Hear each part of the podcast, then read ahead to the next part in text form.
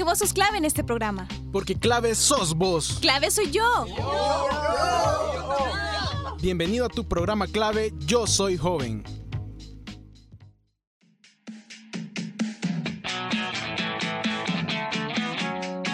están chicos y chicas? Bienvenidos y bienvenidas a otro programa de Clave Yo Soy Joven. Mi nombre es Ariela y es un gusto compartir un día más con ustedes. Quiero enviar un saludo súper especial a quienes nos están escuchando desde Radio YSUS y también a quienes nos siguen la pista por medio de Spotify. Qué gusto que estén con nosotros nuevamente. Nos alegra un montón que nos escuchen y que aprendamos juntos en este espacio de cosas nuevas, ¿no? Acá en Clave no hemos parado con temas semana a semana. Y bueno, antes de contarles sobre la sección que se nos viene este día, solo quiero hacer como un llamado o un recordatorio a que siempre necesitamos necesitamos mantenernos informados y que esa información venga de medios y fuentes confiables. Además, hay que ser críticos y objetivos con nuestra realidad. A eso es a lo que se le llama una ciudadanía activa. Y bueno, como lo han de intuir, este día se nos viene la sección de política con un tema muy pero muy curioso.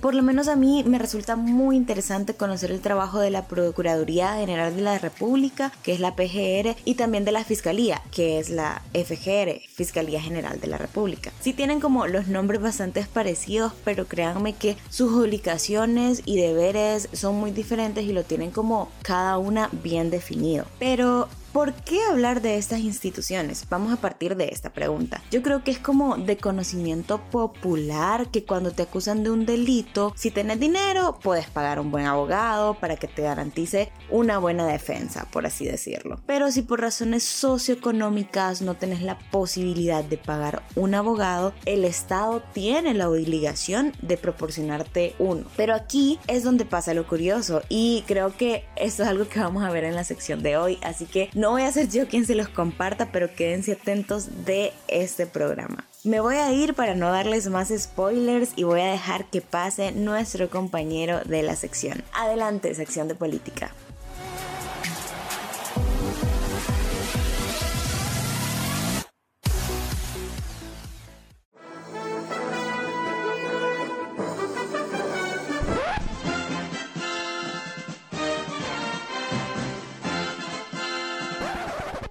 Pido un respeto respetuoso. Yo he hablado con más de mil alcaldes. Esta servidora jamás manejará durante conduce un carro. Porque el dinero alcanza cuando nadie roba. Y todo esto de Choto. Bienvenido a tu sección de política.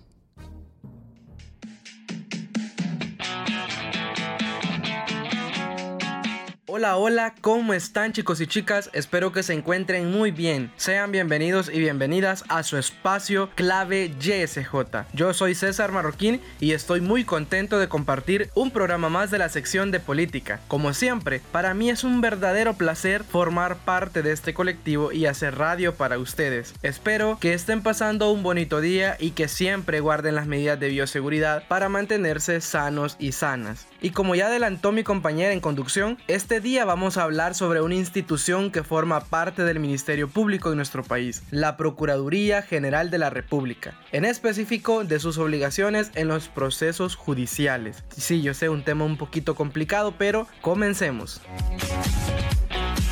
La Procuraduría General de la República, la PGR, es una institución que forma parte del Ministerio Público de carácter permanente e independiente. Su misión es promover y atender a la defensa de la familia, de los menores y de los adultos mayores, además de brindar asesoría jurídica y legal de manera gratuita en todas las áreas del derecho, no solamente en procesos judiciales, sino también en áreas de derecho civil, derecho laboral, derecho de familia, etc. Y estoy seguro que más de alguno se habrá preguntado qué es el Ministerio Público. Y déjenme contarles que es un cuerpo institucional que se forma por la Procuraduría General de la República, la Fiscalía General de la República y la Procuraduría para la Defensa de los Derechos Humanos. Pero en esta ocasión nos vamos a centrar más que todo en la Procuraduría General de la República y aquí es donde quiero plantear la situación y la intención de este tema. Y es que dentro de la Procuraduría se encuentra la Unidad de Defensoría Público Penal, que brinda asistencia legal en procesos penales y es la responsable de garantizar el derecho a la defensa de las personas a las que se les imputa un delito y que por situaciones económicas no puedan acceder a un abogado particular. Es en esta área en la que se encuentran los procuradores o también llamados defensores públicos. Actualmente la Defensoría Público Penal cuenta con, escuchen bien, 257 profesionales del derecho, especialistas en la rama penal y leyes especiales afines a esta. Oigan bien, 257 defensores del sector público para todo el país, imagínense. Pero lo interesante es que cada abogado público atiende un promedio de 144 casos en materia penal, familiar y laboral, según la Procuradora General Miriam Aldana. Imagínense si toda la población salvadoreña tuviera que pasar por un proceso penal. Saquemos la calculadora. Si son 257 eh, abogados públicos para los 6 millones aproximadamente de salvadoreños que somos en el país, a cada abogado le tocarían eh, alrededor de 23.346 casos más o menos. Sería muy difícil, hasta imposible de cubrir, pero eh, la procuradora señala que esta no es la situación más crítica, sino el número de sentencias asignadas para cada defensor. Sobre todo la situación se nos vuelve mucho más compleja en la fase de ejecución de la sentencia, porque ahí el número de defensores asignados a la fase penitenciaria únicamente son 16. Esta situación crea deficiencias en el ejercicio del derecho de defensa, mismo que está contemplado en la Constitución de la República. El primer inciso del artículo 12 de la Constitución señala explícitamente que toda persona a quien se le impute un delito se presumirá inocente mientras no se pruebe su culpabilidad conforme a la ley y en juicio público en el que se le aseguren todas las garantías necesarias para su defensa, siendo previamente informado de sus derechos y de la razón de su detención. Entonces, en principio este artículo reconoce el derecho a la presunción de inocencia, es decir, que nadie puede señalar como culpable a una persona detenida hasta que es vencido en un juicio. Ni siquiera los medios de comunicación, y escuchen bien, ni los medios de comunicación, ni la policía, ni la misma fiscalía hasta que sea comprobado por un juez y sea el juez quien admita su culpabilidad en el hecho o caso contrario lo declare inocente. Hasta entonces, las personas detenidas pueden presumir su inocencia.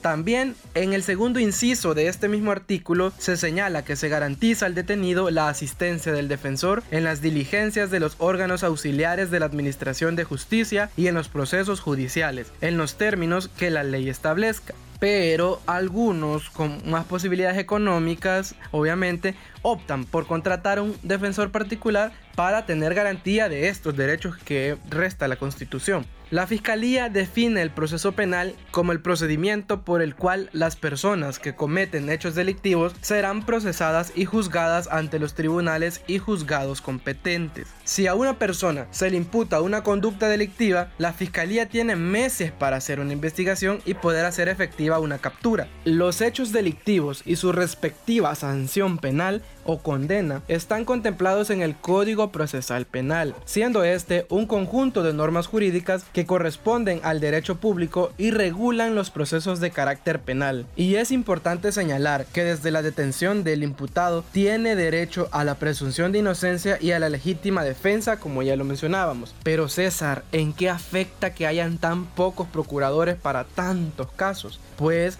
los defensores públicos al tener sobrecarga de trabajo, no garantizan una defensa de calidad al imputado. Y esto no lo digo yo, lo señala el ex fiscal de la Unidad en materia de corrupción y lavado de dinero de la Fiscalía General de la República y actual magistrado de la Sala de lo Constitucional, el licenciado Naúm Martínez. Definitivamente que, que el número de, de defensores para el número de casos es no es proporcional. Por lo tanto, la atención, la dedicación y, y, sobre todo pues la labor no será de calidad. Y otros dirán, ¿por qué tanto escándalo con este tema si a quien defienden son, y lo digo entre comillas, a delincuentes? Mucho cuidado con esa aseveración, chicos y chicas, pues recordemos que estos procesos existen precisamente para eso, porque no todos los casos que se llevan a los tribunales por acusación de la fiscalía son delitos. Por eso es que se aplica el derecho a la presunción de inocencia y a la defensa. Porque así el juez determina y dicta la sentencia si es culpable o no. Sobre esto, la Procuradora General dijo lo siguiente. Eh, generalmente uno escucha un estigma inadecuadamente sostenido de que la Procuraduría es la defensora de los delincuentes. Realmente la Procuraduría es el justo equilibrio de la garantía del debido proceso dentro del Estado.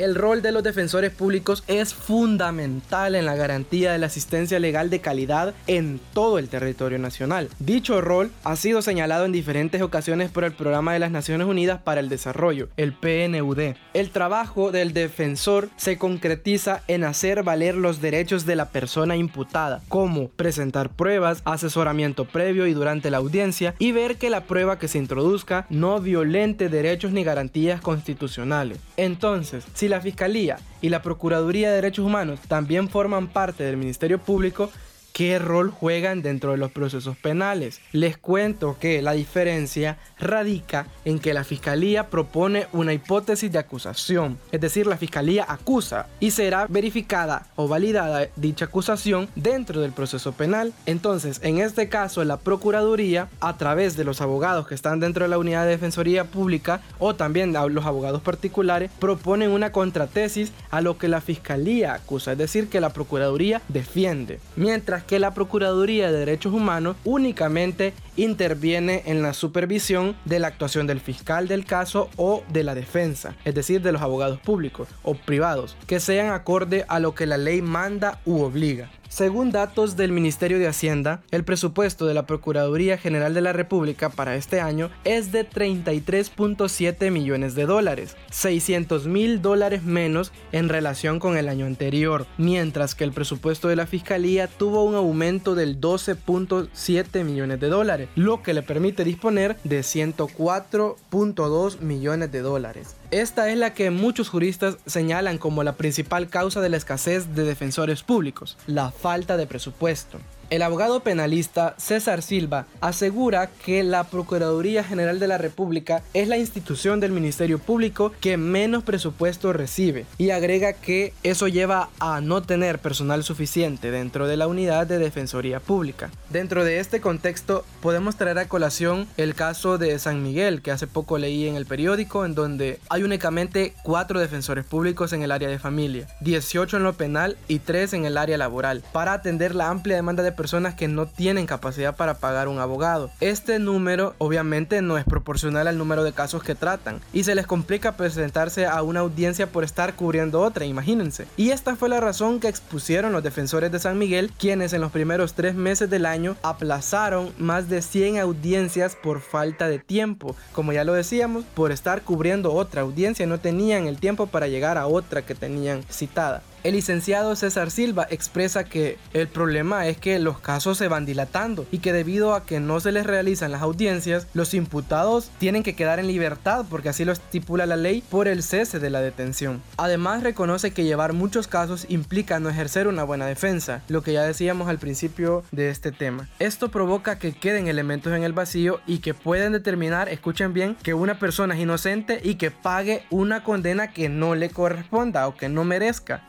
En una audiencia, el juez, cuando emite cualquier resolución contra el imputado, debe estar apegado obviamente a sus derechos y a la hora de dictaminar su sentencia debe poseer conocimientos sólidos, sin importar que la defensa haya sido pública o que haya sido un abogado particular. Para ejemplificar mejor esta situación, quiero comentarles eh, sobre un caso que yo creo que muchos lo conocen y es el caso de José Agapito Ruano Torres. Es un hombre que en abril del año 2000 fue privado de su libertad y que según la Corte Interamericana de Derechos Humanos, la CIDH, la conclusión del caso de él es que el Estado salvadoreño violó el derecho a la presunción de inocencia y que la deficiente actuación de la Defensoría Pública constituyó una violación del derecho de defensa. Por tal razón, la CIDH dictaminó una sentencia en octubre del 2015, tachando como responsable al Estado salvadoreño por la violación del derecho a la integridad personal, a la presunción de inocencia y el derecho de defensa y de protección judicial. La sentencia contemplaba la reparación moral y económica de los 15 años, imagínense, 15 años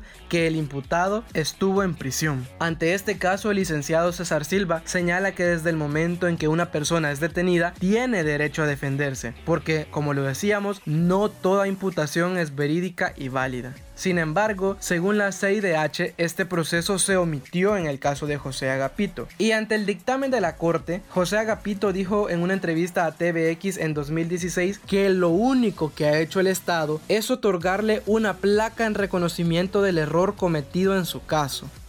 Pues hasta este momento el Estado únicamente no ha hecho nada, nada. No he tenido conocimiento que el Estado algo ha hecho algo. Lo único lo que ha hecho el Estado es, es poner esa placa mm. con un reconocimiento del error que, que, cometieron. Las investigaciones previas al enjuiciamiento que competen a la Fiscalía General de la República pueden durar dependiendo de la complejidad o gravedad de los hechos. La ley les otorga en primera instancia seis meses. Posteriormente puede ampliarse hasta un año y si aún no se encuentran elementos para recopilar, se les puede otorgar otro año. Y si se trata de crimen organizado, tienen la facultad de hacerlo hasta tres años. A toda esta secuencia de hechos para determinar si una persona es o no es responsable de lo que se le acusa, se le conoce como el proceso penal. Y a simple vista se puede observar que este proceso es muy amplio, es muy complejo y además debe tener mucha rigurosidad. Sin embargo, este proceso suele repetirse por más de 140 veces por cada abogado defensor en el área público penal, mientras que la Fiscalía tiene a su disposición más de 2.000 fiscales, según el magistrado Martínez. La saturación de casos hacia los defensores públicos trae consigo un desequilibrio ante la defensa de los imputados. Sobre este desequilibrio, Héctor Escobar, colaborador jurídico de la Procuraduría Adjunta de Derechos Civiles de la PDDH, propone introducir una serie de reformas en los procesos legales que regulen la asistencia legal y la defensoría, de tal manera que permitan el acceso a la justicia tanto a los que poseen suficiente capacidad económica como a los que no la poseen, en tal forma de permitir a los incriminados ubicar en condiciones iguales frente a sus oponentes. Respecto a la escasez de defensores públicos, el magistrado Martínez expone lo siguiente. El hecho de que de que se cuente con tan pocos defensores obviamente es algo que no, no es bueno para el sistema de justicia penal. O sea, deben existir más defensores. Y además de que deban, deban contratarse más abogados defensores, lo más importante también es el tema de la capacitación y el tema de la mística de trabajo, porque para los que hemos estado dentro del sistema penal como operadores nos hemos dado cuenta de que el trabajo del defensor público eh, rara vez, no vamos a decir que nunca porque siempre hay excepciones, pero rara vez va a ser un trabajo de calidad, rara vez va a ser un trabajo con dedicación, eh, de, digámoslo así, eh, de, alguien que se entrega o que eh, se debe a su cliente. Rara vez vamos a encontrar eso en los defensores públicos. Bueno chicos y chicas, hemos hablado de manera muy pero muy resumida de una situación que engloba muchos más elementos para determinar si realmente se cumple la garantía constitucional del derecho de defensa. Pero bueno, el tiempo nos apremia y esperamos que les haya quedado una espinita sobre este tema. No olviden que si desean saber más pueden seguirse informando en internet a través de fuentes confiables, eso es muy importante. Y también es importante conocer sobre este tema y crear nuestros propios juicios, además de conocer cómo actúa el sistema de justicia en nuestro país. Les invito a que estén muy atentos y atentas y que cuestionemos todo lo que sucede. Recordemos que podemos hacer mucho si somos una ciudadanía que piensa, que analiza, que critica y lo más importante es que seamos una ciudadanía que propone. Y antes de despedirme quiero compartir con ustedes una frase de Monseñor Romero. La justicia solo muerde a los que están descalzos. Y esto ha sido todo por mi parte. Yo soy César Marroquín y para mí es un gusto estar en esta sección de política y de compartir con ustedes estos temas en los que aprendemos juntos. Cuídense mucho y nos escuchamos hasta la próxima.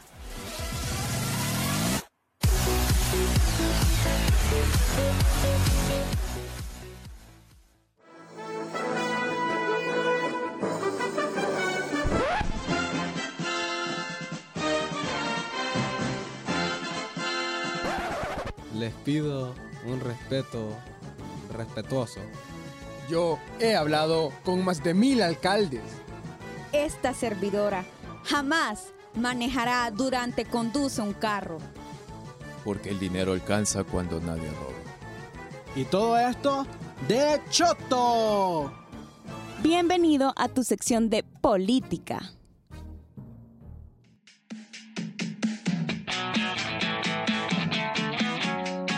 Ahí teníamos el tema de la sección de política, un tema súper interesante porque, bueno, conocimos el papel que juegan estas instituciones tan importantes en procesos judiciales. Yo creo que hay muchas cosas que yo no conocía y que son cosas que, que generalmente la población no tiene conocimiento y es importante que lo sepamos por si en algún momento nos toca enfrentar algún tipo de situación. A mí me impactó mucho el caso de José Agapito porque entiendo que así como él fue víctima del sistema de justicia, pueden existir muchas más personas que hayan pasado por algo similar y que tal vez no las conozcamos y no tienen como respaldo ni la información suficiente para eh, seguir con sus casos, ¿no? Es una dinámica de la que pues nadie está exento y por eso creo que debemos cuidar cada acción que hagamos porque ya vimos lo difícil y debe ser como muy tedioso también enfrentar todos estos procesos. Lo mejor en todo momento es tener buena asistencia jurídica y conocer cuáles son los derechos de las personas privadas de libertad o personas detenidas en, en esos momentos, ¿no? Pero sabemos que vivimos en un país con un montón de desigualdades sociales y económicas que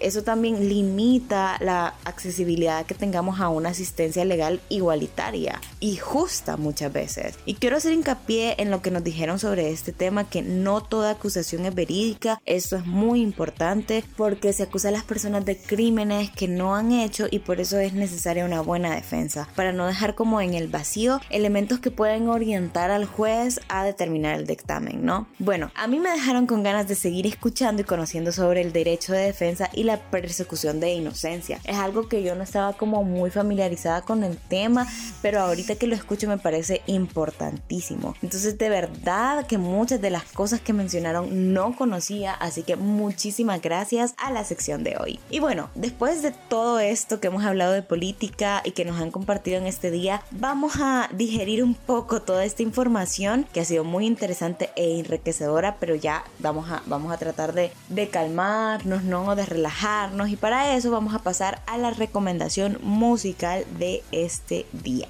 Bueno, ustedes saben que nosotros en Clave traemos siempre buenas recomendaciones y este día no va a ser la excepción. Así que, ¿qué les parece si nos quedamos con Leslie Autumn y su canción Go Crazy?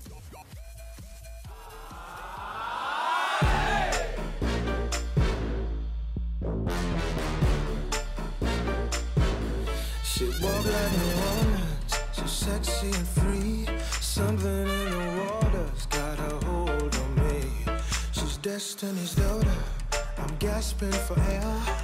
You won't believe me, you just had to be there. Ho.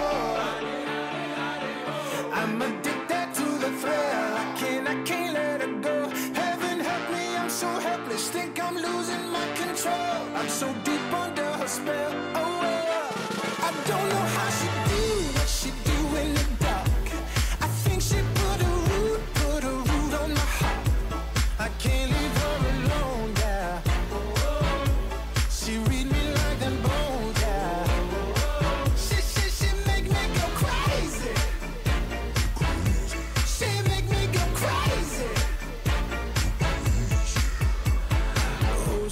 like sweet tea. Her hips sway like the wind through the chilies. Her kisses are like coffee flavored whiskey. I wanna take them in till I'm tipsy. Buenísima la canción, así como todas las recomendaciones que damos en clave. Y bueno, esto ha sido todo por este programa, chicos y chicas. Espero que les haya gustado un montón, así tanto como a mí. De nuevo, un saludo a las personas que nos escuchan desde Radio YSUS y también a quienes nos, siguen en nuestro Spotify. Yo soy Ariela y en nombre de todo el colectivo de clave les deseamos un súper y genial día. Recuerden siempre estarse cuidando, es muy importante. Y no se olviden de seguirnos en nuestras redes sociales para estar pendientes de nuestro contenido. Estamos en Facebook e Instagram como clave YSJ. Usen siempre su mascarilla, tomen mucha agua y disfruten siempre de la vida. Nos escuchamos hasta la próxima.